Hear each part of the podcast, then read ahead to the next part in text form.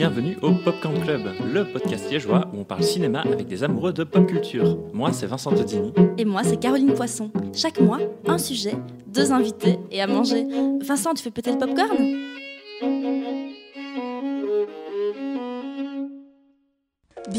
Dans la première nuit du podcast belge. Ils sont sept à avoir répondu à l'appel d'LVDT Audio pour ces 7 heures de live en direct depuis la Grand Poste de Liège. Confidence sur la cuvette, paumée, l'heure des éclaireuses, baleines sous cailloux, transmission Popcorn Club et At This Moment, ils et elles sont tous venus pour passer un moment ensemble et avec vous. En live et sans filet, exercice inédit pour la plupart d'entre nous, on sent l'adrénaline jusqu'ici.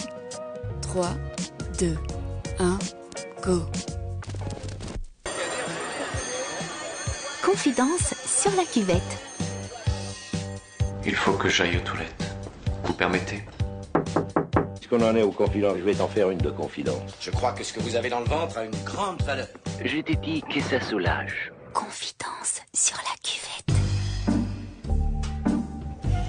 Dans l'intimité des podcasts belges, pour la nuit du podcast. Pour moi, les toilettes, c'est le seul endroit où je n'arrive pas à manger. J'ai déjà essayé de terminer une tartine en allant faire pipi, c'est impossible. Et toi? Euh, alors moi je crois que j'ai jamais vraiment essayé de manger sur la toilette, euh, mais pour moi les toilettes, euh, bah, c'est un endroit extrêmement fonctionnel, mais c'est aussi un moment où on est seul avec soi.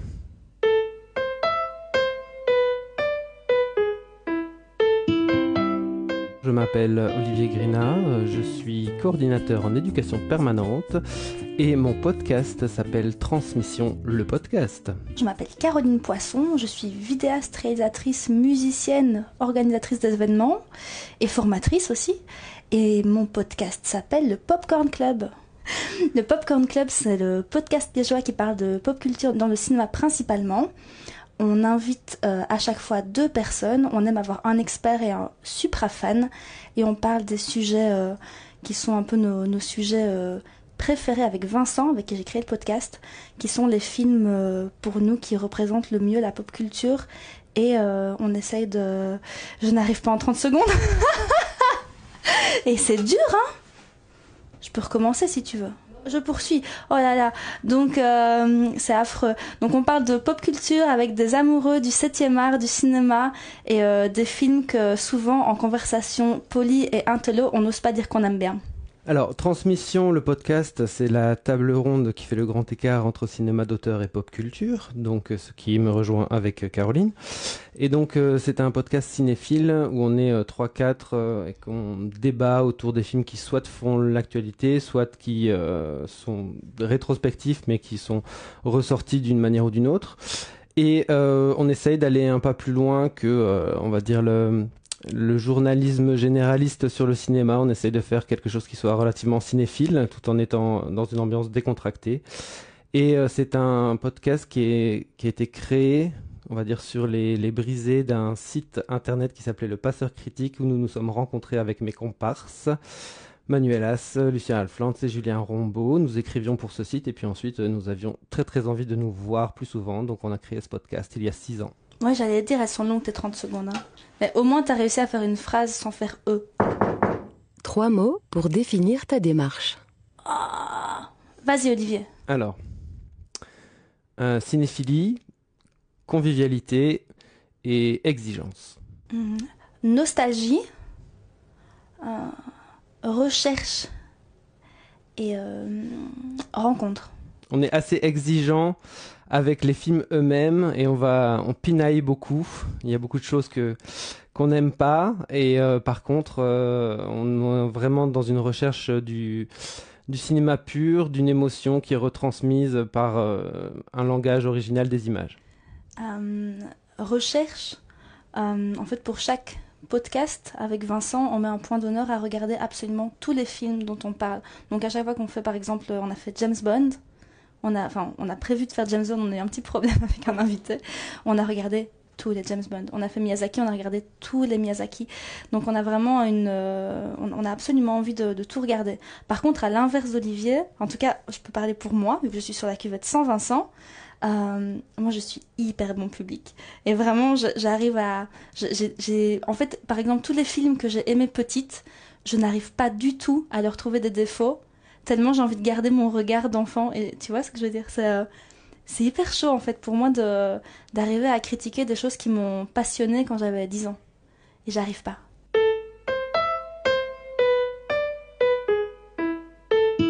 Trois mots pour dire ce que n'est pas ton podcast. Le Popcorn Club n'est pas prétentieux, n'est pas organisé et n'est pas... Ah Donc, euh... il n'est pas court. oh, pardon. T'as fait un regard à prétentieux, tu trouves que notre podcast est prétentieux Non, que mon podcast est prétentieux. Pardon. Ou ne pas rire dans le micro. Non, il est prétentieux dans le sens, enfin dans un certain sens. Euh, non, pas. J'habite Bruxelles, je ne suis pas bruxellois. Enfin bon, si je suis bruxellois. Je suis français, c'est pire. Euh, non, je dis qu'il est prétentieux dans le sens où on sait très bien qu'on qu'on s'adresse à une niche en fait. On n'est pas du tout. Euh, enfin, on, a tendance à ne pas être euh, généraliste et nous notre but c'est vraiment de toucher une niche cinéphile. Même si on essaye quand même d'être accessible pour tout public, mais c'est vrai qu'on a tendance à balancer tout un tas de références qui sont peut-être euh, un peu obscurs ou un peu opaques pour, euh, pour l'auditeur. Donc euh, voilà, nous on sait qu'on est un podcast de niche, ça c'est sûr. Donc transmission n'est pas généraliste. transmission n'est pas régulier. transmission n'est pas ennuyeux. Ah, c'est bien ça. Mais je pense que justement, c'est ça qui va être intéressant d'avoir un crossover entre nous. C'est que on va parler dans, on a un sujet qui nous rassemble à fond et on n'a pas du tout la même ligne éditoriale. Donc je pense que ça va être assez euh, épique. on verra bien, mais euh, c'est vrai que nous on est dans une recherche perpétuelle de cette euh, ligne éditoriale, mais et que nous on est hyper foutraque.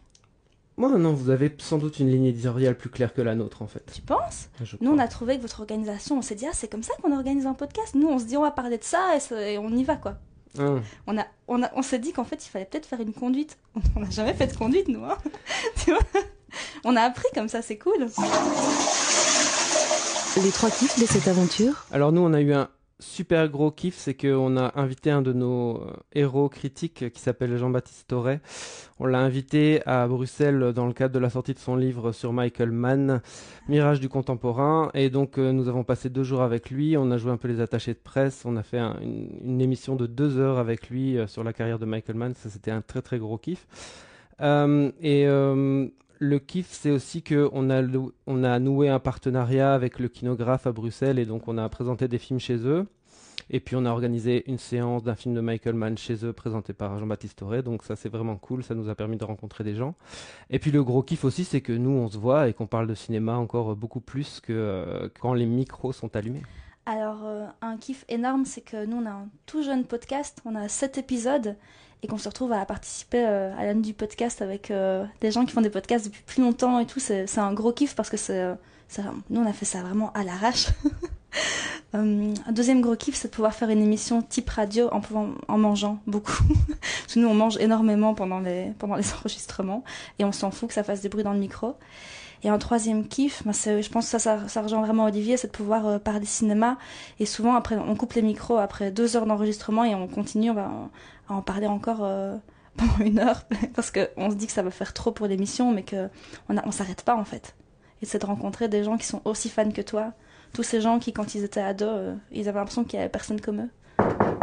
Le déclic pour prendre le micro euh, Le déclic pour prendre les micros, ça a été que le blog ou site internet pour lequel on, nous écrivions avec mes camarades était en train de mourir à petit feu et donc on avait envie de faire quelque chose ensemble, mais on avait aussi envie de se voir. Et donc du coup, euh, c'est ça qui a déclenché le truc.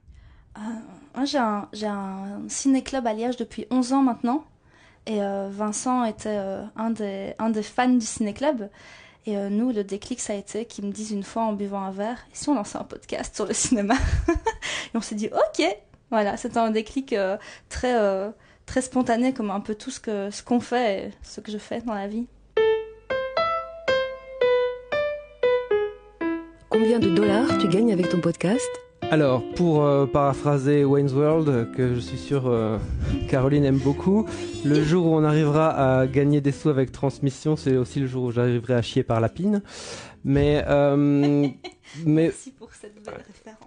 Mais pour le moment, euh, on, a même, on est même devenu une coopérative. Donc, c'est-à-dire que tous les trimestres, on met un peu de sous dans transmission pour se payer les, les billets de train ou euh, un petit peu de matos quand il faut. Euh, nous, ça nous coûte juste les bières et le popcorn qu'on amène pour les, les enregistrements, parce qu'on a la chance d'enregistrer chez Equinox FM qui nous prête gracieusement tout le matos. Donc ça nous coûte juste des bières et à manger. Enfin, ça ne rapporte rien, en gros. Si, ça rapporte de l'amour et... c'est beau ça. C'est beau, hein. C'est un peu cucu, mais j'aime bien. Combien de fois tu vérifies le nombre d'écoutes? Eh bien, figure-toi que je ne check jamais le nombre d'écoutes parce que je ne sais pas comment on fait. C'est assez opaque. Je ne sais pas comment on le fait. Je check les vues YouTube, mais euh, on est sur YouTube, mais on est sur plein d'autres applis de podcast, donc je ne sais pas euh, quels sont les résultats de ces applis et je me demande parfois si j'ai envie de le savoir. Et euh, moi, je me suis rendu compte euh, en payant la, la facture après un an euh, d'abonnement à la plateforme de podcast que je pouvais voir le nombre de vues. Je savais même pas que c'était là, j'avais jamais regardé. Mais je pense que Vincent, il regarde un peu plus que moi. Faudrait que je lui demande. En deux mots, cette expérience cuvette? J'ai un peu envie de faire pipi. Euh, bah moi je me sens bien. Enfin, je suis un peu nerveux. J'imagine que ça s'entend dans ma voix, mais euh, c'est une bonne manière de briser la glace avec Caroline vu qu'on va passer la soirée ensemble.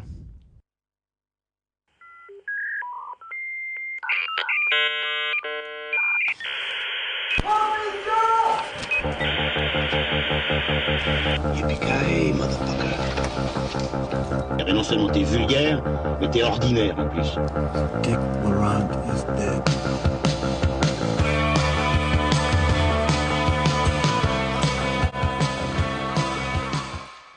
Bonjour à tous. Donc nous sommes le Popcorn Club et Transmission le podcast.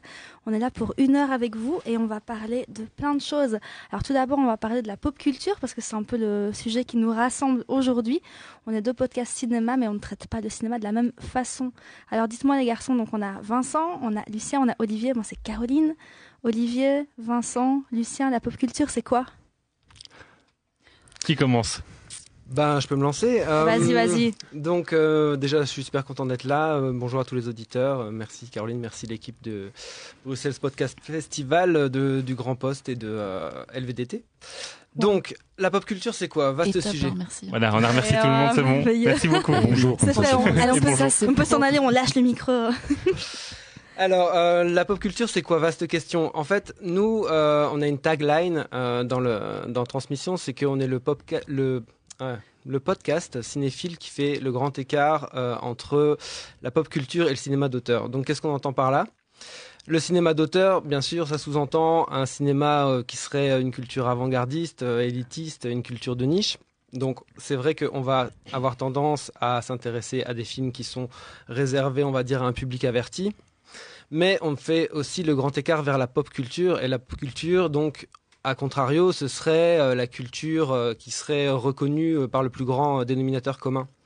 Et donc c'est sûr que nous, on va s'intéresser aux deux choses, donc autant les films mainstream qui, sont, qui ont des grosses sorties, que des films qui ont des plus petites sorties mais qui nous intéressent, qui ont éveillé notre curiosité, souvent parce que ce sont des auteurs qu'on suit. Puis aussi la pop culture, ça peut être aussi quelque chose qui va assimiler la culture des marges. Je vais un peu m'expliquer, c'est-à-dire que moi par exemple, ayant grandi dans les années 80, à l'époque, euh, j'étais, je rougissais un peu quand je disais que j'aimais bien Jackie Chan et euh, le marin des, des mers de Chine. Et Pour les années 80, il y a- c'est normal, là, a priori. Voilà. Et mes parents euh, trouvaient que c'était vraiment débile de regarder des trucs pareils, que c'était vraiment du mauvais cinéma. Et puis après, au milieu des années 90, euh, ben il y avait Rush Hour comme culture de masse, et puis il y avait Matrix après.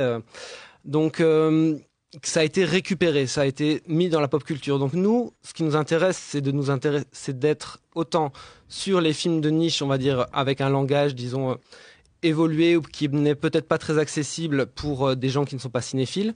On va être aussi sur des films qui vont être très large public et on va être aussi on va en tout cas essayer de garder un œil sur les marges et on va essayer de tout prendre. Donc c'est-à-dire qu'en fait nous, en fait on fait tout.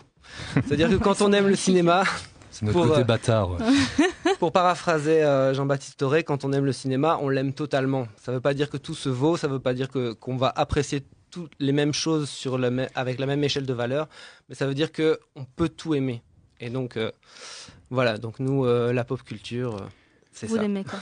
Ouais, après, on défend peut-être quand même un cinéma qui, qui, se veut populaire et qui, dans, dans l'imaginaire collectif, pourrait être considéré comme de la pop culture mais qui est un peu singulier, qui donne peut-être pas ce qu'on peut euh, attendre de lui dans un premier temps, euh, qui puisse euh, élever le discours, le spectateur, et qui, qui en, sortant d'un carcan qui est souvent assez strict hein, dans, les, dans, dans, dans, ce qu'on entend par la pop culture, euh, mais on espère toujours de lui qu'il soit un minimum subversif et le plus souvent singulier. Euh, donc en fait, oui, on dit qu'on fait le grand écart entre le, le cinéma d'auteur et la pop culture. C'est une tagline parce qu'on a besoin d'une tagline. Mais en fait, nous, ce qu'on aime, c'est surtout, je pense, euh, le cinéma d'auteur à travers la pop culture. Mhm. Euh, on cherche en fait presque toujours à prouver que c'est pas spécialement, pas toujours une contradiction. Euh, on, on, défend aussi sur pas mal un cinéma qui, qui se veut visuel et qui utilise son visuel et sa mise en scène pour, pour faire passer ce qu'il a raconté simplement dans, dans, ouais, dans tous les sens du terme. Euh, mais donc peut-être un cinéma qui commence à parler au trip et au subconscient avant, avant, euh, avant, avant son intellectualisation. Mhm. Mm -hmm. Après, c'est à nous de jouer euh, nos rôles de nous comme vous, hein, nos rôles de, de, de, de relais, de passeurs, ouais, Oui. de relais pour, pour, pour dépasser ce simple état émotionnel, euh, pour aller toucher peut-être euh, ce qu'on pourrait appeler la raison, ou, ou appelons-la comme on veut. C'est si beau. Euh, je cite aussi euh, Danet, euh, qui est, qui est quelqu'un Mhm. d'important euh, dans, dans ma cinéphilie, qui est quelqu'un dont je pense qu'il faut lire les, qu'il faut lire, dont il faut lire les, les, les textes, euh, parce que on, on vient tous d'un d'un podcast, qui est- d'un d'un site qui est le Passeur critique, qui faisait référence à cette formule, hein, qui est donc l'idée qu'un que, que, que la cinéphilie a besoin de passeurs euh, de devant, un derrière l'écran. Alors ça peut être euh, ça peut être la critique, ça peut être la camaraderie, ça peut être un père, une sœur, euh, qu'importe. Ça peut être un projectionniste aussi, peut-être comme dans le film dont on va parler plus tard. Donc voilà, c'était un peu pour. euh, Projectionniste ou un regard d'enfant. hein. Bien sûr, bien sûr. Et Vincent, peut-être toi, tu peux un peu parler aussi de notre positionnement en tant que Popcorn Club. Bah, c'est toujours un peu compliqué de parler de pop culture parce qu'il y a euh, y a beaucoup de définitions en fait du terme et surtout des idées reçues sur ce que ça veut dire. Et aussi suivant certaines strates de spectateurs euh, quand tu les traverses tu te rends compte que tu n'as pas exactement la même idée de ce que c'est. Euh, souvent une idée reçue j'ai l'impression que c'est que la pop culture tourne énormément autour de, de la notion de divertissement. Et que c'est aussi cette notion-là qui parfois fait que ça peut être mal vu, même si tu prends étymologiquement le terme, le côté divertissement, ça te détourne finalement en fait de ce qui paraîtrait vraiment être important. Mais en fait, un truc qui me paraît vraiment euh, pertinent avec la pop culture, quand tu parlais de culture peut-être plus légitime à opposer avec, c'est qu'en fait, euh, il y a l'idée que la, la, la, cette culture légitime, cette culture plus élitiste, c'est une culture qui est pas accessible à tout le monde parce que tout le monde ne maîtrise pas les codes pour euh, pouvoir y accéder. Et par les codes, en fait, j'entends même pas des codes cinématographiques, c'est parfois souvent des codes sociologiques aussi. Euh, je vais essayer de pas trop m'attarder là-dessus pour pas dire trop de conneries parce qu'on commence à sortir de, de, de ma zone de, disons de spécialisation, mais en gros, il y a l'idée que euh, euh, c'est aussi une, façon de s'accaparer une certaine forme euh, de part culturelle. Et j'aime bien prendre cet exemple-là, moi en fait, en parlant de ça, c'est que dans les années 80 que tu évoquais plus tôt, s'il y a un film qui était fort fort dénigré à l'époque et qui depuis est devenu un classique, c'est le film Scarface, qui à l'époque était vraiment un film qui était connoté banlieue et qui était très très porté dans les banlieues. Et à ce moment-là, il y avait vraiment cette idée que, mais ça en fait c'est de la pop culture, c'est pas voilà, c'est pas de la belle culture euh, élitiste, machin, enfin tout ce que tu veux, celle qu'on doit vraiment avoir. Et finalement, euh, je, je sais pas si on est d'accord autour de cette table pour dire que Scarface finalement a acquis ce, cet état de classique. Et donc il y a l'idée aussi de parfois refaire un petit peu le point sur euh, sur certains films, de se dire mais comment il était? Accueilli à la base, comment est-ce qu'on peut le considérer aujourd'hui? Et c'est notamment le cas aussi de beaucoup de films de McTiernan, à commencer par Die Hard, Last Action Hero, ça je sais pas, mais voilà. Mais il y a ce fait aussi que, pardon, il y, a ce fait aussi qu'on a cette pop culture qui, à l'époque, tu disais, toi, tes parents qui trouvaient que tu regardais euh, un film ou l'autre, c'était pas, c'était pas. Euh il n'y avait pas ce côté assez euh, assez intello. Je sais pas comment tes parents te l'amenaient mais c'est pas un film qu'on regarde en fait. On ne dit pas ça. Et j'ai l'impression que maintenant il y a un peu cette mode aussi de la pop culture où maintenant c'est devenu hyper cool d'aimer des films. Il y a vraiment on en parlait tout à l'heure en mangeant. Il y a ce côté maintenant des nanars où aimer les nanars maintenant devient cool. Plus tu vas aimer un film hyper mauvais, plus tu vas être capable de regarder autant de nanars possible sur la nuit, plus tu vas être cool en fait. Donc il y a vraiment ce, ce côté, tu as la pop culture, puis tu as aussi le rapport à la nostalgie dont on voulait parler quand on a un petit peu préparé notre podcast. ça, ça c'est un truc, euh, j'ai l'impression, euh, dis-moi si je me trompe Oli, mais euh, Olivier, euh, c'est que... tu peux l'appeler Oli. Hein. Non, on peut l'appeler Oli, ouais. appelons-le tous Oli. Je m'y suis fait. Euh, on s'inscrit, on s'inscrit un peu euh, en défaut de ça, je pense, euh, à transmission. Je pense qu'on a, on a un rapport à, la, à, la, à ce qu'on appelle vulgairement la, la, culture doudou, qui est un peu, qui est un peu problématique. Je veux dire, moi, j'ai souvent l'impression que c'est pas, c'est ouais, pas, bah, que, que, que la culture doudou est pas spécialement, pas véritablement attachée à ce qui était vraiment principalement les années 80 auxquelles elle fait souvent référence, en tout cas dans, dans ce qu'elle a de bon et d'attractif, euh, mais que ce qui intéresse les gens que la culture doudou intéresse, je veux dire, c'est plutôt une forme de, de, de refonte surdécoupée, euh, surmarketée euh, et passée euh, à la moulinette d'internet de, tout ça. Euh, c'est quelque chose qui, au final, reste pour moi purement cosmétique et, et on est plus très sur peu une, signifiant. Ouais, une, culture, une culture référentielle. Ouais, exactement, Oui, c'est ça, et c'est la différence entre vraiment la pop culture et comme on en parlait, cette nostalgie des années 80. Et qui, qui s'adresse, j'ai l'impression, principalement à des gens qui n'ont pas connu les années 80. En Exactement, plus. voilà, c'est ça.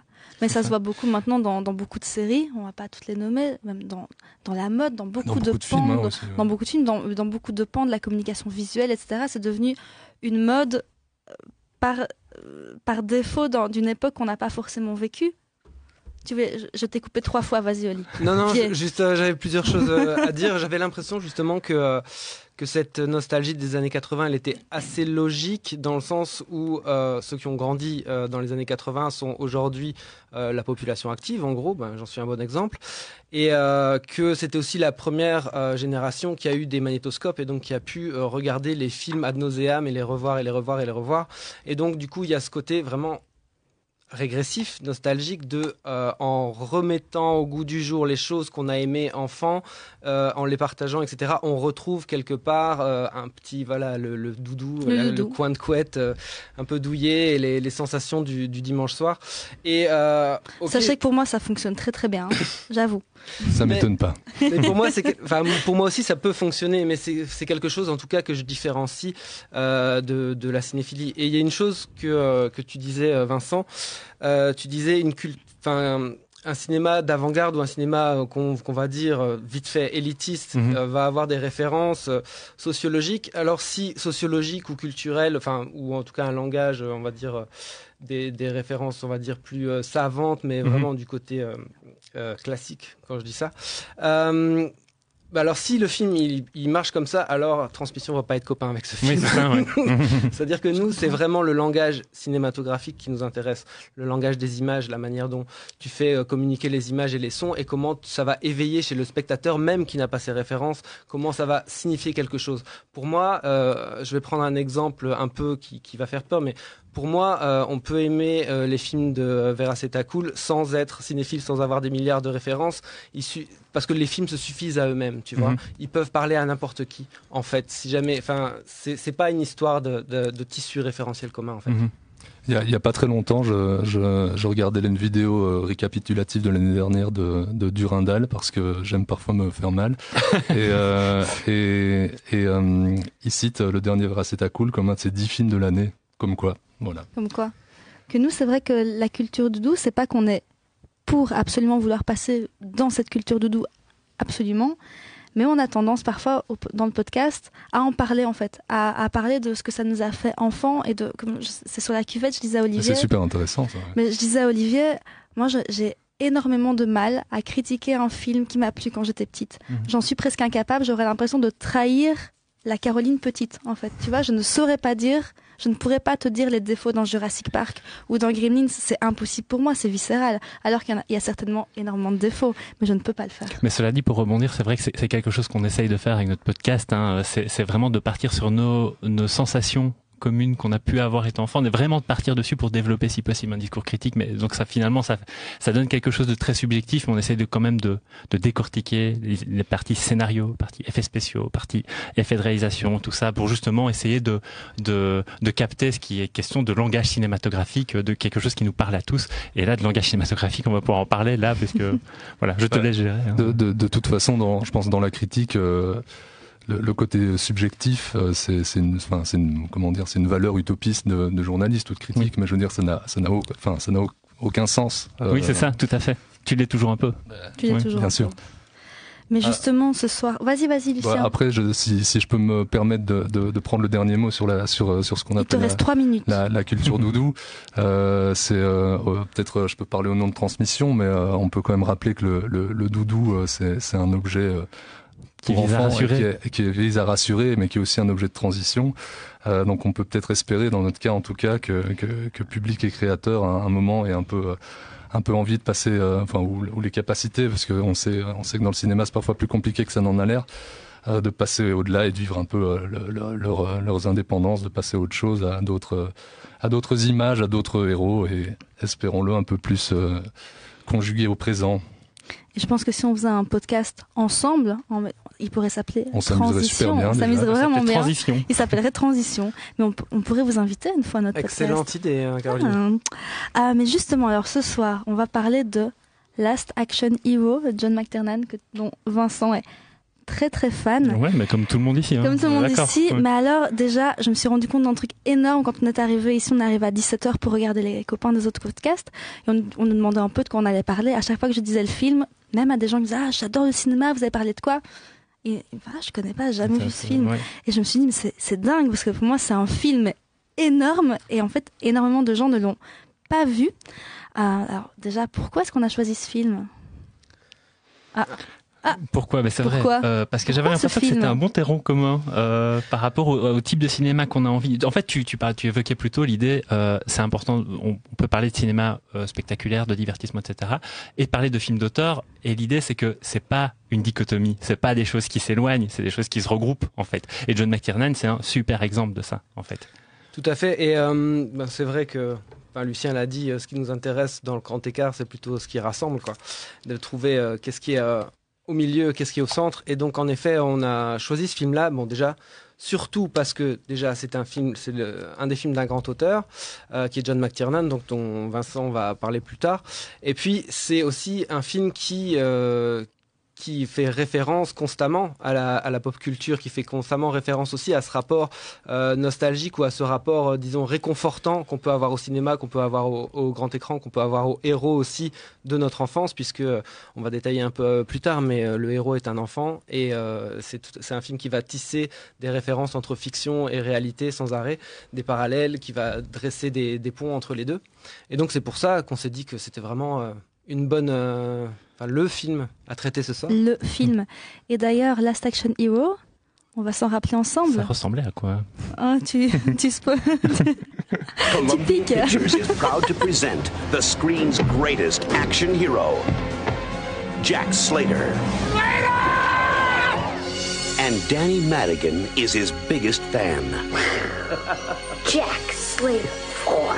But tonight, a magic ticket It's a passport another world. will get Danny closer to the action. Holy cow! I'm in the movie! Who the hell are you? Oh, don't shoot me! I'm Danny Madigan, I'm a kid. And you're going with him Who is this twerp? And where is that smile on his face? I don't even know these kids. to a world that's bigger than life This ticket is magic, and it really works. and better than real. You really believe that you're inside a movie, don't you? Yes! Damn it, that hurt. Arnold Schwarzenegger is Jack Slater. No! And Jack Slater is Everybody down! Down! the last action hero.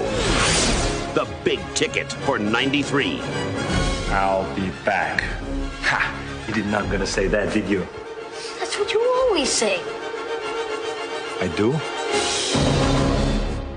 Ça te dit une J'ai des frissons. Cet accent. Ah là là. Mais Olivier, tu peux nous pitcher un peu le film Mais oui, tout à fait. Ah. J'ai préparé un petit truc. Évidemment. Donc, pour les non-anglophones, n'est-ce pas? Donc le pitch, c'est quoi? Last Action Hero, c'est l'histoire de Danny Madigan, qui est un, un enfant de 12-13 ans. Et il vit seul avec sa maman veuve dans un New York lugubre qui évoque euh, fortement celui des années 70 et de Taxi Driver, par exemple. Et au lieu d'aller en cours, eh ben, Danny passe son temps au cinéma Pandora, où il revoit inlassablement les films de la série Jack Slater. C'est un flic badass qui est incarné par Arnold Schwarzenegger. Qu'il est beau, d'ailleurs. Pardon. Le, le- Jack Arnold. Slater. Ah oui, j'étais amoureuse de lui. Bon, qui qui, vous l'avez entendu, qui garde son accent autrichien pour le, pour le film. Et donc, euh, Danny, le soir de découvrir le nouvel opus de sa franchise adorée, Jack Slater 4, euh, il se fait offrir un ticket magique par son ami Nick, le vieux projectionniste. Et alors, lors de la séance, le sortilège fonctionne et Danny se retrouve propulsé dans l'univers de Jack Slater. Le film dans le film. Le film dans le film, tout à fait. Et donc, à partir de là, le film va adresser des allers-retours entre la fiction, le film dans le film, et le film lui-même qui se passe dans ce New York euh, lugubre. Alors, euh, ils l'ont dit, ils l'ont dit également dans euh, la bande-annonce, c'est The Big Ticket for 93. Donc, le film sort en 93, en 93, pardon. À l'époque, faut se dire, Attention, Olivier. à l'époque, donc euh, Schwarzenegger, c'est la plus grosse star euh, d'Hollywood. Enfin, je veux dire, équivalent féminin à l'époque, ça devait être Julia Roberts, je pense. Mais en tout cas, euh, c'est lui qui a touché les, les plus gros cachets. C'était une ascension constante, hein, je crois. Depuis qu'il avait commencé Conan, euh, ça n'arrêtait pas de. Non, Cactus Jack. Depuis- Je rêve de faire un podcast sur Cactus Jack, mais on va te, continuer, on va te laisser continuer à parler. Non, il n'y a pas de souci, vous pouvez me couper comme vous, quand vous voulez. Donc, en tout cas, là, il est fraîchement sorti de Total Recall, de Un flic à la maternelle, et aussi de Terminator 2, Le jugement dernier, bien sûr. Titou, bien sûr. Alors, C'est un euh, film pas terrible. En plus, Un peu surcoté. Alors, c'est un film parfait. Bon, bref, soit. Sur le papier, l'idée de remettre en tandem Schwartzy avec un jeune garçon après John Connor, devant en plus la caméra de McTiernan, soit le réalisateur de Predator et de Die Hard, enfin Piège de cristal, ça sonne comme l'opération marketing de l'année. Et pourtant, le projet était parti sur de mauvaises bases depuis fort longtemps. Deux ans auparavant, les scénaristes Zach Penn et Adam Leff écrivent un premier jet intitulé Extremely Violent, qui contient les bases de l'histoire, soit un gamin aspiré dans un film d'action, soit donc ce gamin connaît les ficelles du film d'action et, et donc les clichés et va pouvoir aider le héros dans sa quête. Trois ans avant Scream, hein, qui va aussi baser son enjeu sur les mêmes, euh, sur les mêmes euh, Même ressorts. trop, hein, ouais. Mhm. Donc, clairement, on entre dans une ère postmoderne dont on n'est pas encore sorti. On va peut-être en parler plus tard. Euh, Dans heures. donc, à cette époque, Columbia achète le script. Schwarzenegger est tout de suite intéressé, mais il n'est pas pressé et il trouve que le pitch est super, mais que le scénario est pourri, en gros. Donc, du coup, il donne le script à qui? À Shane Black. Shane Black, c'est qui? C'est le scénariste star à l'époque. Après, euh, pour, euh, on trouve facilement la, la première version du script sur Oui, Internet. Il faut la lire, c'est une catastrophe. C'est Ah ouais. absolument horrible. J'étais la lire pour préparer aujourd'hui. donc un, un- une, euh, au final au, au générique euh, seront crédités euh, Zach Penn euh, qui, qui, qui, qui écrira plus tard euh, Ready Player One et, et plusieurs euh, films du, du MCU euh, et d'un certain Left dont je ne connais euh, Adam Left. Adam Left dont je n'ai jamais vu aucun film mais oui euh, et aussi d'une d'une Olive va très bien en parler mais d'une flopée de, de script doctor Ouais, c'est ça. Donc, en gros, le script après passe dans les mains de Shane Black, qui est le scénariste de L'arme fatale et qui vient de faire, euh, de vendre, euh, je crois, que c'était le scénario le plus cher à l'époque. Oui, mais il se faisait payer des ponts d'or à ce moment-là. ouais, dans ouais. un film génial de Tony Scott qui s'appelle Le Dernier Samaritain. et donc, il va récupérer le script, le réécrire avec David Arnott, mais Schwartzy n'est toujours pas content. Donc, il refile en- encore le scénario à William Goldman. C'est qui? C'est l'auteur du roman et du scénario Princess Bride, que je suis sûr euh, Caroline connaît très bien. Mais pourquoi? C'est quoi ce? Bien sûr, enfin. j'adore. mais aussi euh, des hommes du président d'Alan Pakula en 76 ou de Butch Cassidy et le Kid de George Roy Hill en 69. le Marathon Man aussi Tout à fait. Et après ça, il va le scénario va encore être retravaillé par une flopée de script doctors, dont Carrie, Carrie Fisher, Fisher, ouais. la princesse Leia, qui doit retravailler les personnages féminins. Donc, finalement, le euh, film est greenlighté fin août 92, mais ils annoncent la date de sortie en juin 93, soit dix mois plus tard. Soit au même moment que. Ouais, ouais, ouais. Ouais. Donc ça devait être le succès de 93 et le marketing est juste monstrueux à l'époque. Il y a une poupée gonflable géante de Jack Slater sur Times Square. Il y a un partenariat avec Burger King, les jouets Mattel. Il y a Arnold qui convainc ACDC de composer un morceau et qui va jouer dans leur clip et imiter la démarche d'Angus Young. ce qui est très rigolo Et enfin, le logo du film est inscrit sur une fusée de la NASA. Ce sera la première pub dans l'espace. Qui ne partira que deux ans après et qui explosera en plein vol. Euh, et donc. On prend, tout- on prend toutes tes, on, on, Ah oui. spoil, tout- on spoil ton texte non, non, en fait. là, t'inquiète, ça t'inquiète, c'est pas de souci. et donc, le film sort le 20 juin 93 aux États-Unis, accompagné malheureusement de mauvaises critiques. Et le 20 juin 93, ça fait une semaine que Jurassic Park est sur les écrans. Un tout petit film. Et donc, Last Action Hero va mordre la poussière bien méchamment. Après un, week- un premier week-end catastrophique, le magazine Variety titrera Lizards Eat Arnold's Lunch, soit les lézards ont mangé le goûter d'Arnold. Euh, L'ironie, c'est que Spielberg était envisagé un temps pour diriger Last Action Hero. Et aussi- Zemeckis aussi, hein. Zemeckis après Ouais. Spielberg, en effet, mais que, et que Columbia n'avait pas peur de sortir son film un- une semaine après le Spielberg parce que Spielberg sortait de Hook qui avait contre-performé. Mhm. Ils disaient c'est bon, Spielberg il est fini, euh, pas de problème. Alors, euh, Hook, parfait exemple de film que j'ai vu dix fois enfant et je peux plus revoir aujourd'hui parce que je le trouve atroce. Voilà. Euh, Spielberg non plus, il veut plus le voir. Hein. alors ce qu'on peut dire aussi, c'est que là où le film de Spielberg a un timing parfait, même si c'est pas un film parfait, en tout cas rythmiquement il est parfait. Last Action Hero malheureusement se traîne un peu, surtout dans sa première partie, et c'est une des raisons invoquées par le réalisateur John McTiernan pour expliquer l'échec du film, soit une post-production ultra précipitée qui fait que le film est quasi un bout à bout.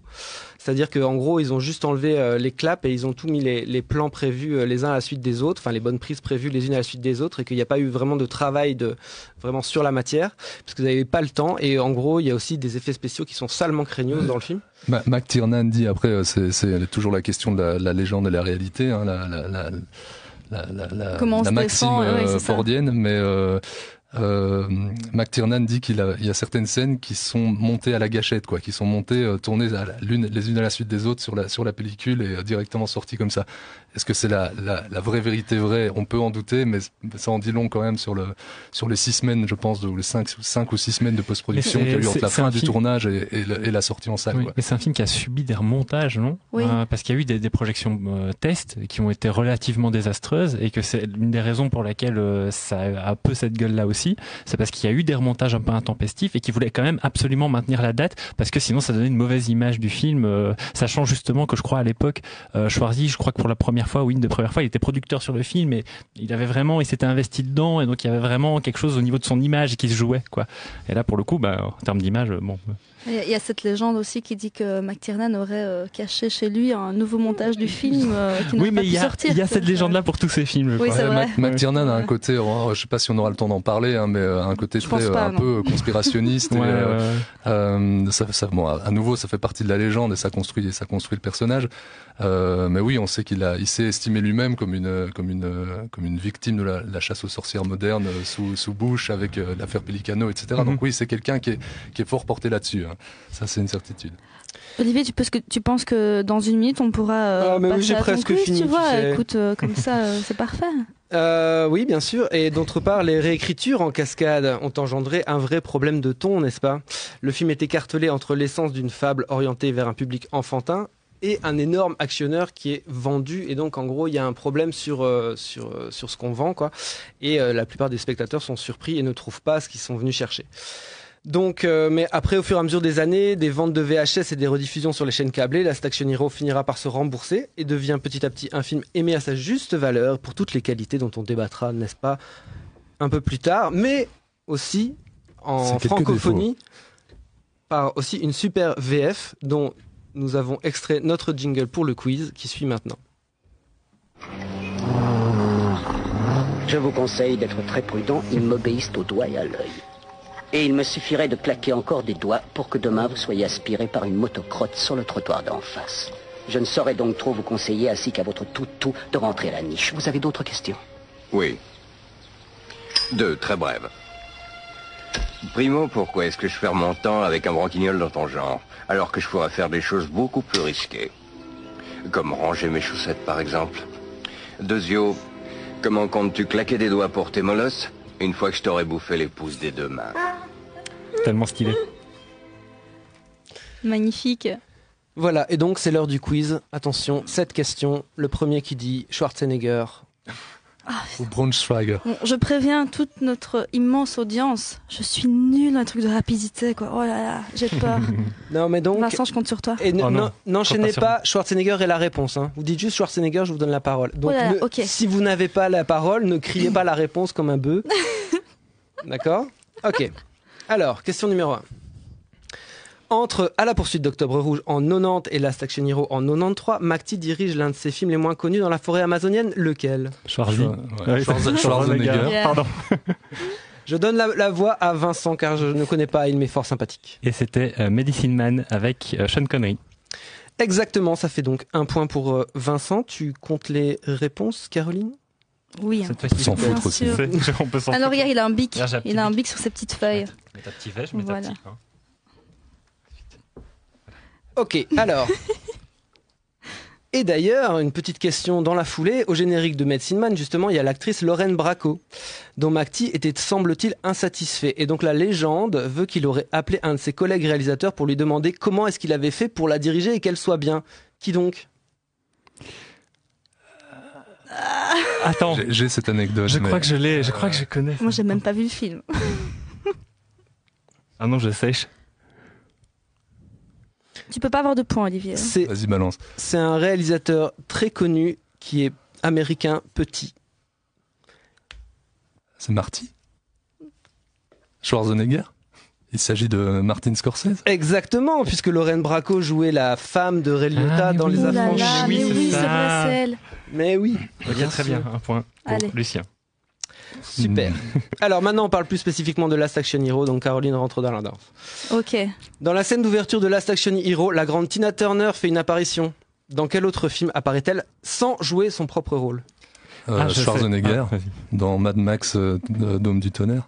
Exactement, Yeah. c'est une bonne réponse, mais il y a une autre réponse, si vous l'avez, c'est bien. Non Ok, c'est pas grave. Un point pour Lucien, l'autre film c'était Tommy de Ken Russell.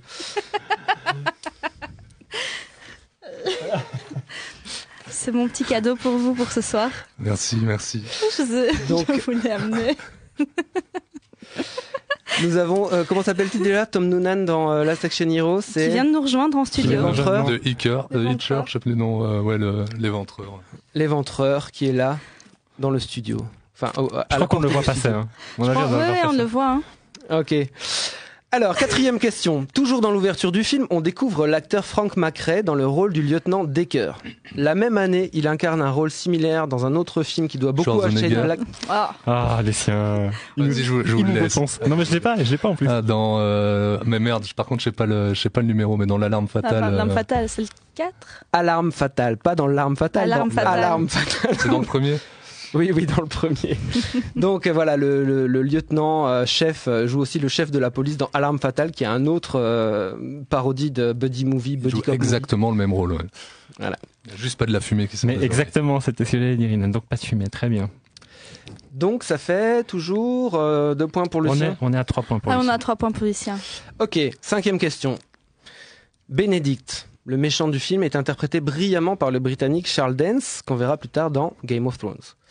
Mais à la base, qui était Schwarzenegger. pressenti Pardon. Alan Rickman. Yeah. Yeah, Caroline, back in the game. Elle a Quand même pas laissé finir. En Et effet. Alan Rickman devait jouer donc le méchant, mais il paraît que euh, Benedict, donc Charles Dance, se baladait avec un t-shirt sur le plateau qui disait I am cheaper than Alan Rickman. Oui, oui, parce qu'Alan Rickman voulait plus d'argent. Exactement. C'est- C'est c'est dommage parce que Alan Rickman est un immense acteur qui a pas une filmographie à la hauteur de son talent et euh, ça, ça aurait Toi, tu rajouté n'aimes un pas bon Harry film. Potter. Bon, je- j'ai Ah. j'ai de la sympathie pour Harry Potter, mais à part le 3 en termes de- en termes filmiques, il n'y a pas grand chose qui se tient. On est d'accord. Bah, je C'est trouve que de Charles trois. Dance est Je quand même tous. excellent dans le film. Oui, il est Il super. est incroyable. Ouais. Bref. Euh, sixième question, avant-dernière question, attention. Voilà, celle-là, elle est dure. Voilà, celle-là, elle est dure. Le film rend hommage au Hamlet de Laurence Olivier, sorti en 48, mais aussi au septième saut d'Ingmar Bergman, sorti en 57. Euh, bien qu'ici, le rôle de la mort soit interprété par Ian McKellen, en lieu et place de Benk Ekeroth. Celui-là, j'ai dû aller chercher sur, euh, sur euh, Wikipédia. Laurence Olivier et Ian McKellen, deux acteurs qui ont interprété le même rôle à l'écran à 40 ans d'intervalle. Schwarzenegger, je le tente au pif, Hamlet. Non, mauvaise réponse, mais C'est un Shakespeare en tout cas. C'est Macbeth. non, mauvaise réponse. Le roi Lear. Allez, on va tous le faire. On va tous les faire. Non, c'était Richard III. Ah putain. Oui. On peut, j'ai demandé tout à l'heure Ok. si on pouvait dire des gros mots. Donc Richard III de Laurence Olivier en 55 et Richard III de Richard je en mets- 95 Je mets un point pour, euh, je mets un point pour toi.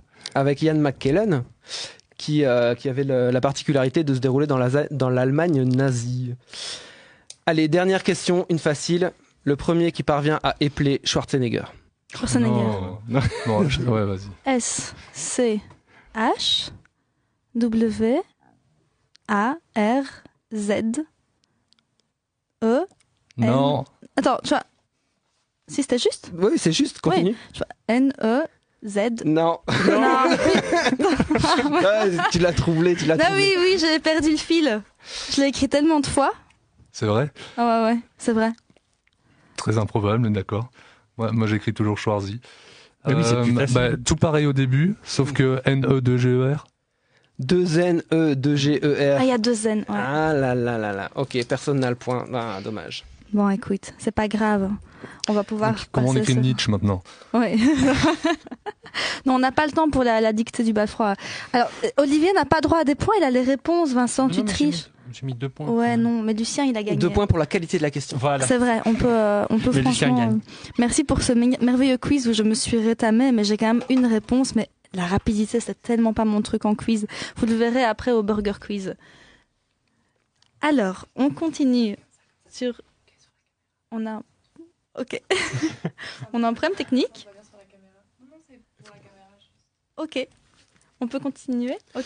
Oui, vas-y. ok. Alors, mais maintenant, on va un petit peu parler de McTiernan. Vincent, tu nous dis un peu ton amour pour ce grand Euh, homme. Oui, alors bah, c'est quelqu'un que, que j'aime bien. Hein, euh, mais que dire sur, sur McTiernan déjà en cinq minutes Euh, Déjà que c'est un réalisateur américain. Donc, bon, je veux dire, bon, c'est toujours bien de le préciser Ok. parce qu'à Hollywood aussi, tu as, des t'as des grands noms finalement. Il y a euh, aussi des Allemands. il y a, il y a aussi des Allemands, mais j'ai envie de dire, en fait, justement, il y a, il y a, euh, euh, j'allais dire, bon, d'abord que c'est, que c'est un, un réalisateur qu'on labellise souvent comme réalisateur de cinéma d'action, euh, ce qui est un peu le cas, pas toujours, euh, mais bon, disons que c'est peut-être un peu réducteur, mais qu'il y a quand même du vrai. Euh, bah, si tu reprends les exemples comme Medicine Man ou quelque chose comme le 13e guerrier, on sort un petit peu de certains carcans. Quoi. Euh, et alors justement, je, je parlais de, de cinéaste, c'est pas forcément évident qu'il soit, euh, qu'il soit américain, bah, c'est quelqu'un qui est finalement euh, très influencé par le, le cinéma européen et son esthétique, à tel point d'ailleurs... Euh, euh, qui va aller démarcher Jan de Bond, qui était le, le chef-op euh, officiel donc de, de Verhoeven, donc euh, le réalisateur hollandais qu'on ne présente plus, euh, qui est venu faire carrière à, à, à Hollywood. Ben c'était parce que il aimait vraiment bien son travail. Il s'est dit bah tiens je je vais le prendre pour Die Hard quoi, avant qu'il ne parte faire sa carrière dans son coin. Mais ça c'est une autre histoire. Euh, et aussi euh, quelque chose qui obsède énormément euh, McTiernan dans, dans dans sa carrière et dans ses films, c'est la notion de langage. Il y a quelque chose de très important comme ça dans son cinéma sur le langage, à la fois le langage cinématographique, et là euh, on va pouvoir euh, creuser ça euh, par rapport à Last Action Hero, mais aussi le langage en tant que tel, comment on se comprend et surtout euh, co- comment euh, amener les, les, les images, la musicalité des images à raconter une histoire sans qu'on ait besoin en fait d'avoir les mots systématiquement. C'est quelqu'un qui fait de la mise en scène, quoi. c'est quelqu'un exactement, mais en fait ça paraît si fou parce que tu parlais de cinéma doudou et de trucs référencés, etc. Mais c'est- fou de, de rappeler qu'en fait il y a, il y a une essence comme ça et en tout cas qui a été fort théorisée dans le cinéma de, McTiernan et qui, qui est là et qui est, qui est super, qui est limpide quoi, en fait. Et donc c'est quelqu'un qui en fait est, fort partisan d'un cinéma qui se détacherait, comme je disais, d'un langage parlé trop présent. Pour lui, il y a vraiment un moment où euh, si le, la la mise en scène, le montage, la réalisation est bien pensée, en fait, tu pourrais très bien te, te faire un film en langue étrangère, limite sans sous-titres. Euh, la limite à la Mel Gibson, quoi. Tu vois, euh, euh, enfin, c'est pas qu'il se passe de sous-titres, mais il y a vraiment une logique un peu comme ça, euh, tu vois, dans, dans, dans certains films comme Apocalypto. Euh, alors c'est également un réalisateur donc qui, qui accorde beaucoup d'importance. euh, je vais y venir parce que c'est aussi important dans Last Action Hero au développement de ses personnages. Ça c'est quelque chose. euh, vous me direz si vous êtes d'accord ou pas, hein, mais si par exemple tu le compares à un Verhoeven, j'y reviens, euh, qui a peut-être un fort un discours politique peut-être dans ses films. Lui, je vois bien, j'ai vraiment cette impression qu'il centre avant tout. Euh, son point de vue sur ces personnages et sur comment je te fais ressentir de l'empathie pour ces personnages, comment j'évite d'en faire une fonction narrative. avant- Ce qui est aussi tout. une manière d'avoir un discours politique. hein, oui, c'est ça, oui, évidemment. Mais ça, on va pouvoir en parler. Je, je le sens plus dans Die Hard, par exemple, que dans que dans Last Action Hero. Bon, dans la deuxième Mais- partie, je trouve qu'il y, a- il y a- de ça dans la Action Hero Mhm. aussi. Je te laisse continuer. Oui, oui, tout à fait. Donc, bah attends, parce que maintenant il faut que je sache euh, où j'en étais arrivé. Donc oui, euh, c'est quelqu'un qui, qui arrive fort fort à faire ressortir en fait euh, l'humanité de ses personnages, que ce soit par le dialogue, mais surtout, comme je le disais, il y a la mise en scène, le montage qui est très important. Euh, et alors, autre point euh, important dans ces films. Euh, tu l'évoquais plus tôt, c'est toujours le cas dans Last Action Hero. C'est quelqu'un qui est très très influencé par des auteurs classiques. Euh, on faisait le, le, le, pont, on disait il y a une culture classique et il y a peut-être quelque chose de plus euh, euh, de plus populaire qui, qui est peut-être basé sur l'action. Bah lui, c'est quelqu'un qui fait des jonctions systématiques. Euh, par exemple euh, il y a des fortes influences du, du le, songe d'une nuit d'été de, de, Shakespeare dans, dans Die Hard, et là pour le coup, il passe son temps aussi à citer Shakespeare, mais là de façon beaucoup plus évidente dans Last Action Hero. Euh... euh si, si, si, je peux te couper deux secondes là-dessus, parce que c'est quelque chose, on va peut-être pas partir là-dessus, ça prendrait beaucoup de temps, mais je trouve ça passionnant. Euh, ce serait, euh, ce serait de, de, de, mettre en parallèle Last Action Hero avec le True Lies de, de Cameron qui sortent qui sortent à, quoi deux, deux ans d'intervalle. deux ans, je pense. Ouais, c'est ça, quelque chose, quelque chose comme ça, pour montrer comment euh, Cameron euh, va de, de, de, façon beaucoup plus euh, cynique détourner le propos, un peu comme le fait, comme le fait. comme le fait partir sur le paraître c'est ça ouais sauf et, et, devenir un carton là où où McTiernan va se planter royalement avec une proposition semblable mais bien plus romantique disons euh, dans le sens littéraire du terme, quoi. Et enfin, euh, c'est, c'est, je, je rebondis là-dessus parce que tu parlais de classicisme tout à l'heure. Il y a quelque chose de, de fascinant là-dedans parce que, enfin, Cameron a une, une fascination pour le ce qu'on pourrait appeler le cinéma du futur. Oui, tout à fait. Euh, c'est, c'est, un, presque un ingénieur là-dessus. Euh, c'est un, un, pur génie, mais voilà. Euh, McTiernan aussi est un génie à sa façon, mais plus un génie de l'espace, du découpage, de, de la, la, mise en scène à, à, proprement parler. Et là-dessus, il a, euh, il va plus s'intéresser aux, aux, origines, enfin un cinéma plus plus classique, avec avec beaucoup de rigueur, mais mais peut-être quelque chose de, de, plus classique sur ce point. Alors évidemment, Cameron s'intéresse énormément au classicisme aussi. Je pense que c'est quelqu'un qui euh, euh, qui va de, de, manière comparable. Mais ils savent manier leurs références, quoi. Oui, c'est ça. Mais la, la, différence, je pense, c'est que ça se retrouve plus dans la dans la pure mise en scène chez euh, chez chez Macti, là où chez Cameron, euh, il va plus travailler le classicisme sur, je dirais, une, une structure principalement euh, narrative, qui est, qui est, donc très classique,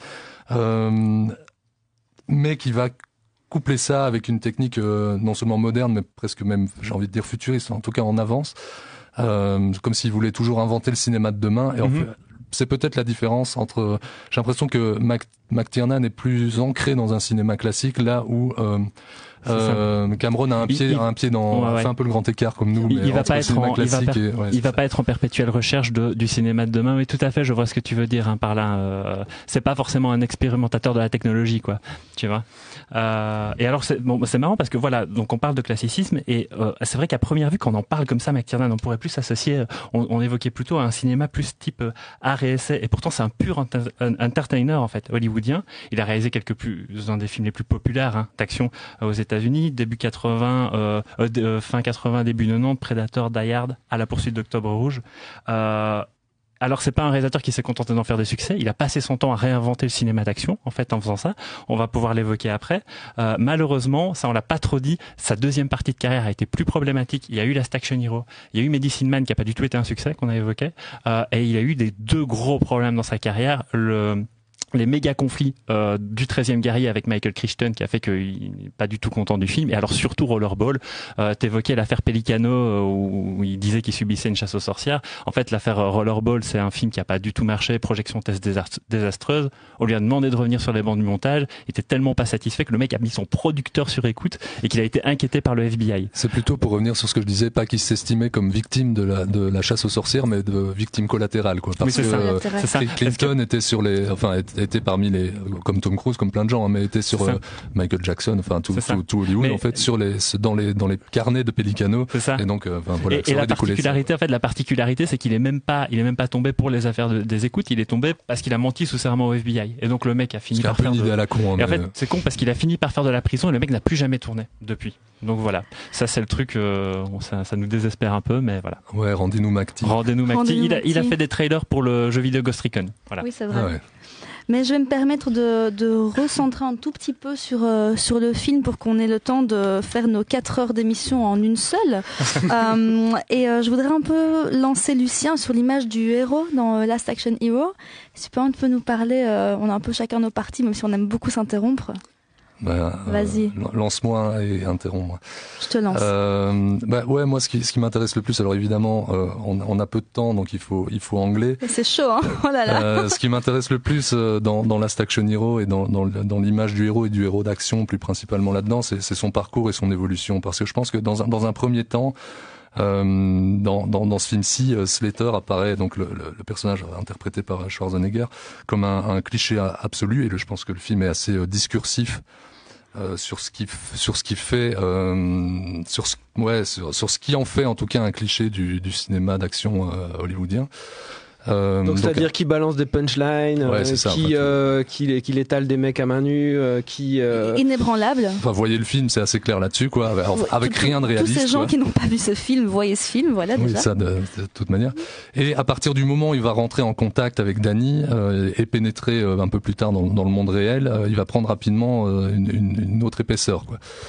Euh, alors, il garde les mêmes attributs, ça reste le même personnage, mais il devient faillible et il prend conscience en fait, et c'est ça qui est super intéressant de sa non-immortalité. Oui, mais en fait, euh, tu vois, je parlais de la façon dont c'est important pour McTee de construire ses personnages euh, et surtout de les rendre humains. Je trouve qu'il y a vraiment même un discours sur sa propre manière de faire vis-à-vis de sa construction scénaristique à lui ou de sa construction de film, qui est de se dire, tu pars d'une marque, tu pars du, du regard d'enfant qui, qui, qui voit un héros, un truc labellisé cinéma d'action et tout, et qui finalement, en s'y intéressant, va finir par piger que euh, il va le que, rendre que humain, que, il va le rendre humain en Mhm. fait il va le rendre humain fait. et surtout en l'amenant dans son, son carcan plus, plus réaliste euh, c'est surtout le mec va, va prendre ra- euh, raison en fait de va prendre conscience de ses propres failles et surtout de, du, du malheur qu'il vit et du malheur que la société d'entertainment, finalement j'en parlais, lui fait vivre à lui parce qu'il il, il a un, un moment un dialogue avec le personnage d'Arnold Schwarzenegger en vrai en disant mais je déteste ce que tu as fait de moi quoi. Ouais. Voilà. Je, que là, je- je reviendrai là-dessus parce que c'est super intéressant. Ce que tu Ouais. dis est très vrai et super intéressant. Et justement, en fait, tout, tout ce côté-là, euh, tout ce côté un peu invincible en fait de- du personnage de Slater dans un premier temps, c'est aussi ce qui plaît à Danny. En tout cas, en, début de film, Oui, donc une sorte de, de, de figure, en fait. ouais, c'est ça, une sorte ouais. de figure euh, euh, masculine de substitution. euh, lui qui est, qui, est, qui est orphelin de père, là où justement Slater a perdu un enfant du même âge, dont en plus le nom un- est un anagramme de Danny puisque c'est Andy. Ah oui, enfin bon voilà, donc on est, Ouais, on est vraiment dans.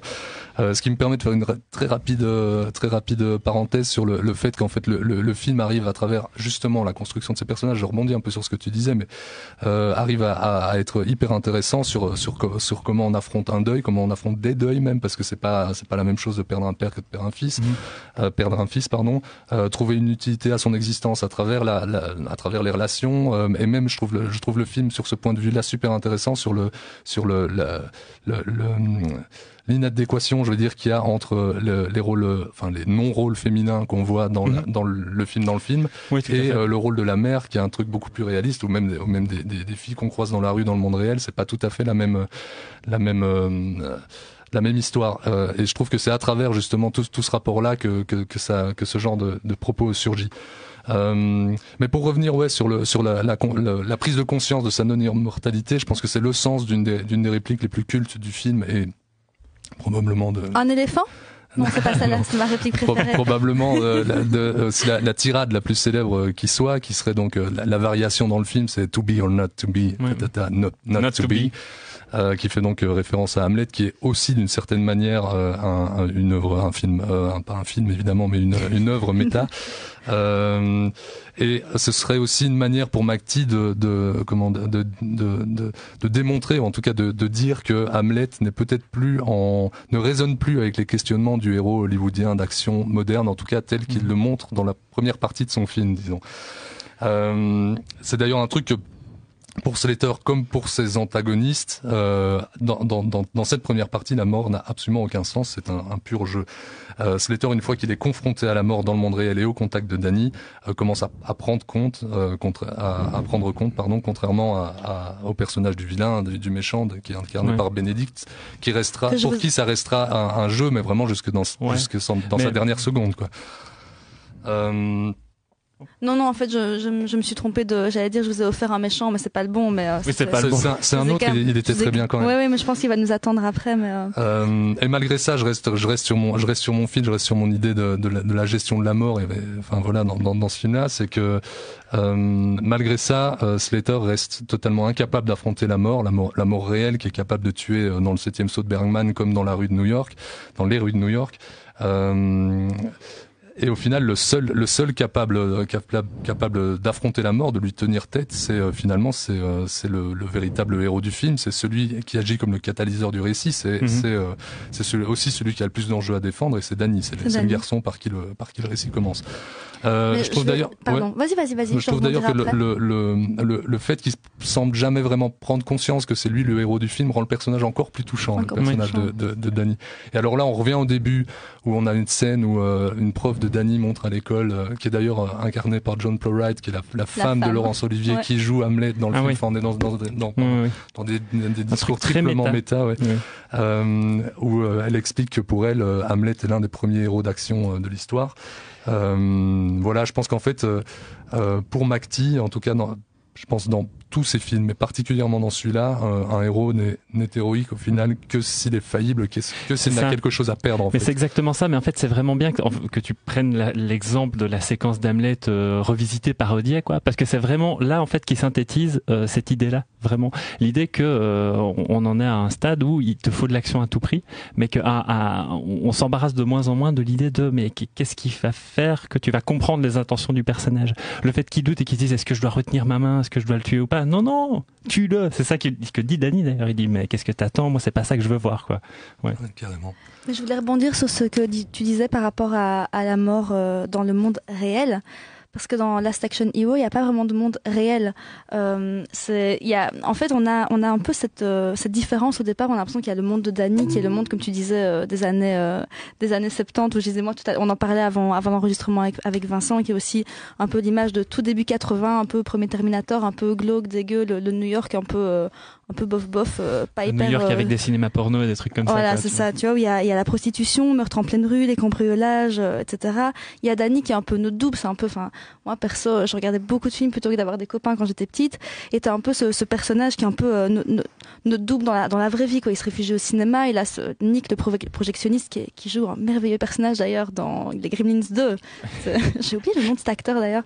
Euh, il y, a, y a vraiment ce, ce truc où t'as cette vie familiale hyper hyper euh, hyper réaliste en fait hyper dur euh, et puis t'as à côté de ça le monde du cinéma t'as le monde c'est Los Angeles euh, c'est hyper solaire c'est toutes les filles sont magnifiques comme tu disais tout à l'heure t'as un peu tout, ce, toute cette différence que dans le monde de, de, de Slater, t'as des explosions hyper faciles, des facilités scénaristiques énormes. Enfin, tu, tu claques des doigts, tout est là, tout, tout se passe quand il faut. Et puis t'as quand même énormément cette enseigne Acme qui apparaît énormément dans, dans le monde de Jack Slater. Mais en fait, quand tu retournes dans le monde de Danny, le monde réel, t'as quand même Acme qui apparaît euh, tout à la fin quand euh, Jack va sauver Danny comme il n'a pas réussi à sauver son fils euh, de l'autre côté. Et t'as quand même quelques, quelques signes qui te montrent que le monde réel de Danny n'est pas si réel que ça. Déjà, t'as des facilités scénaristiques énormes.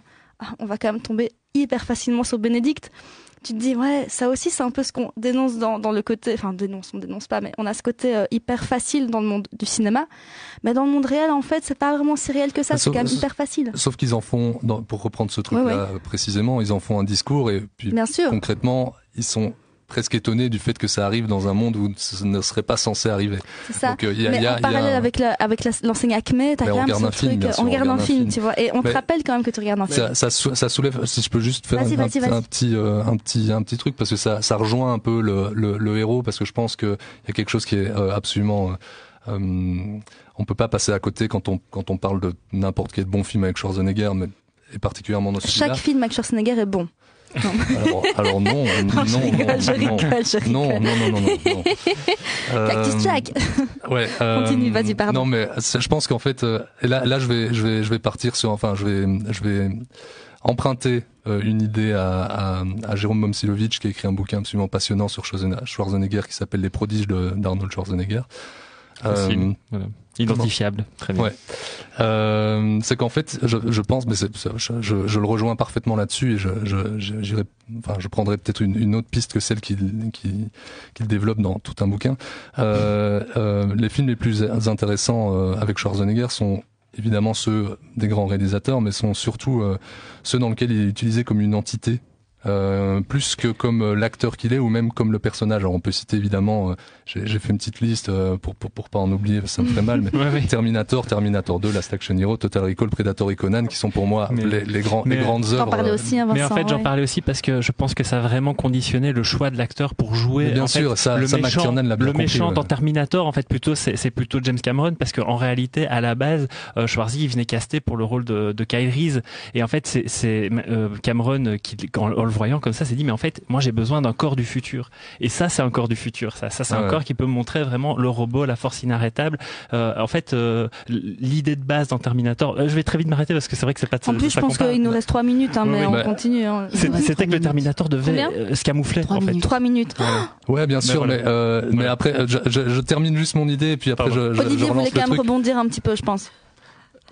Laissons Lucien finir. Ok, allez, termine, Lucien. Euh, non, mais c'est c'est- oui parce On que tu parles, tu parles, tu parles de Terminator, mais évidemment on peut parler de Predator aussi, qui est un Oui, autre film de à fait, McTee avec avec euh, Ok, avec ça euh, va, on a compris qu'on te prend comme invité pour Predator. Euh, non, mais euh, non, non. euh, mais en fait, c'est exactement de la même manière qu'il utilise. Enfin, exactement. Je veux dire, il y a des, des grandes similitudes entre l'utilisation que fait McTiernan dans Predator et dans Last Action Hero de, de Schwarzenegger.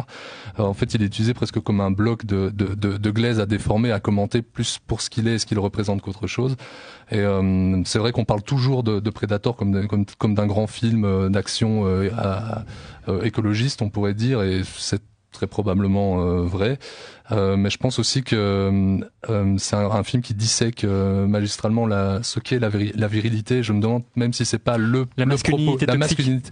Je sais Ouais. pas, si- je sais pas si les, enfin, mais je pense que McTee en parlait cas- avec ces termes-là. ah oui, c'est ça. Vraiment, Ben, euh, en tout cas, c'est pas pour rien que que les héros sont sont présentés par leurs Ah oui. muscles bandés, par des, par des cigares phalliques. Ils ont tous tout le temps des, Ouais. des énormes cigares en bouche. C'est pas pour rien que le prédateur est un personnage ou la prédateur d'ailleurs Ouais. est un personnage asexué dont la bouche est littéralement un vagin denté. ouais. Euh, et euh, voilà, en gros. Mais euh, c'est alors je, je, je fais juste le, le, le dernier petit lien parce que ça, ça rebondit sur ce que tu disais juste plus tôt.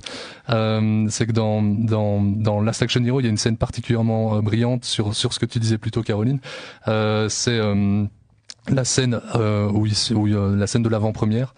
Euh, qui montre à quel point le, la- le action hero en fait n'existe pas. Oui. Euh, il ne reste que la que la que la fiction qui rencontre la fiction et euh, et on est donc face à différents degrés de fiction, on pourrait on pourrait dire comme ça, qui s'interpénètrent.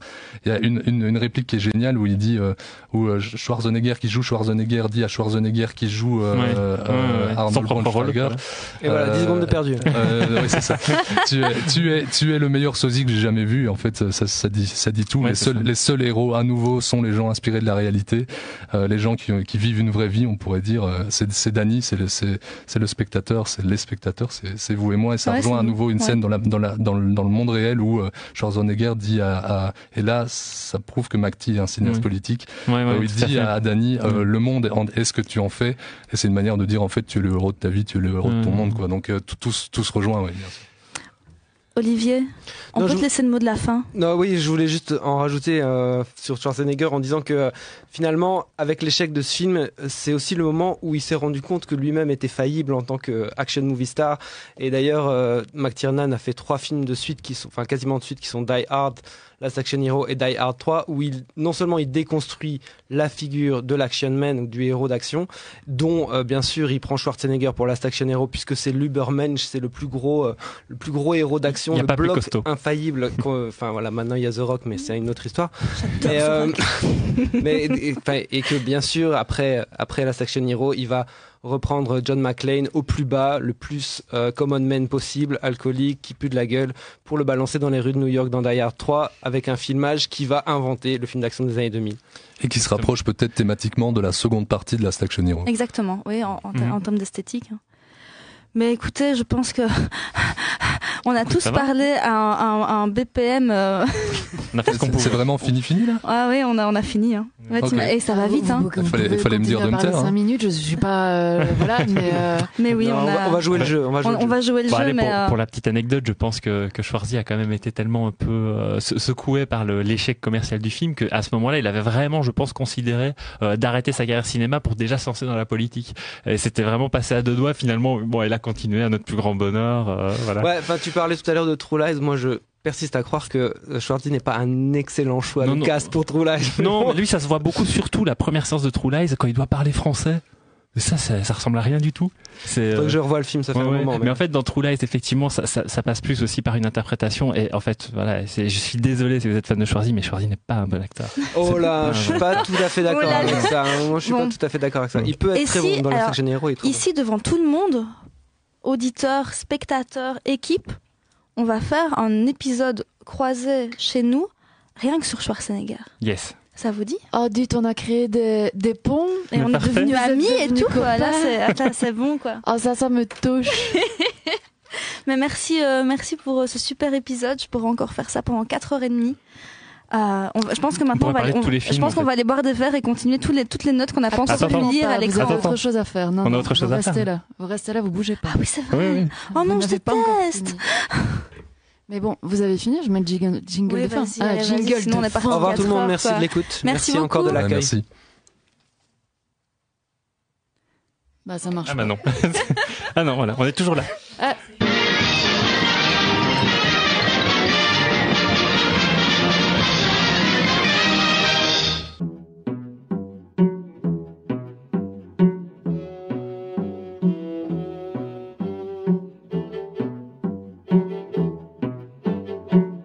le Popcorn Club. Merci de nous avoir écoutés. Merci à Equinox FM de nous prêter leurs super locaux. Cet épisode est à réécouter entre autres sur Apple Podcast, Google Podcast, Spotify et Radio Rectangle. Euh, Vincent, t'oublieras pas de racheter du popcorn?